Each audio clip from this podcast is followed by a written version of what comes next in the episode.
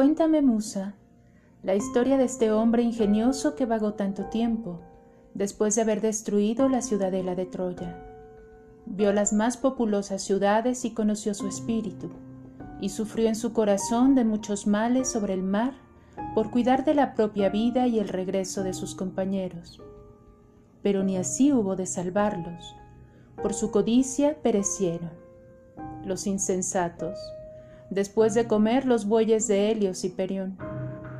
Y éste les arrebató la hora del regreso. Dime alguna de estas cosas, diosa, hija de Zeus. Todos los que pudieron evitar la negra muerte, escapados de la guerra y del mar, habían vuelto a sus hogares, pero Ulises quedaba solo, lejos de su país y de su esposa, y la venerable ninfa Calipso, la muy noble diosa, lo retenía en hueca gruta deseándolo para marido.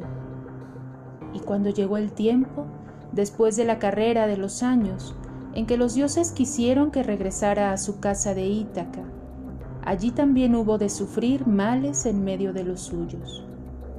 Todos los dioses lo compadecieron, excepto Poseidón, que sufrió irritado contra el divino Ulises hasta que hubo regresado a su país. Y Poseidón había ido al país de los etíopes, que viven lejos y están divididos en dos pueblos, uno mirando al poniente de Hiperión y el otro al levante.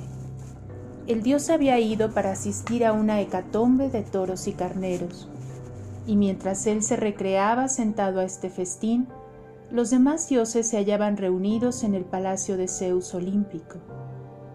Y el padre de los hombres y de dioses comenzó a hablarles y a recordar al irreprochable Egisto, a quien había matado Orestes Agamenón Acordándose de él, dijo a los inmortales estas palabras. ¿Cuánto se quejan los hombres de los dioses? Dicen que sus males les llegan de nosotros, y ellos solos, por su demencia, agravan su destino.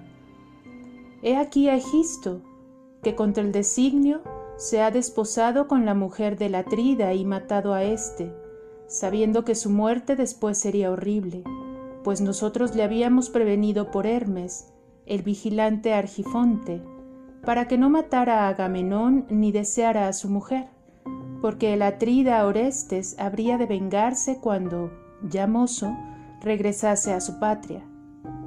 Así se lo dijo Hermes, mas el sano consejo no persuadió a Egisto, y ahora toda su culpa ha expiado de una vez.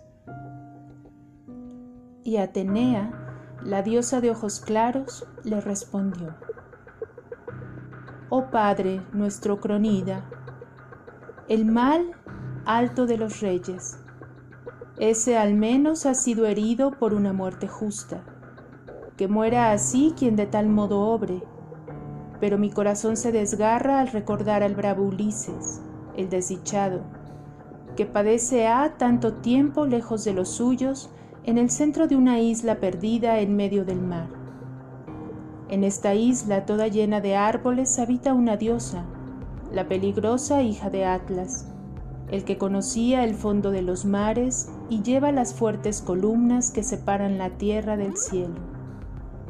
Y su hija detiene a este desventurado que se lamenta, lisonjeándole con dulces y suaves palabras, a fin de que olvide a Ítaca, pero él quiere ver de nuevo el humo azul de su patria y desea morir.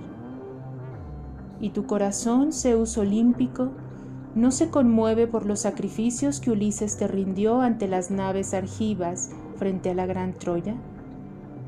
Zeus, ¿por qué estás tan irritado con él? La Odisea, Homero.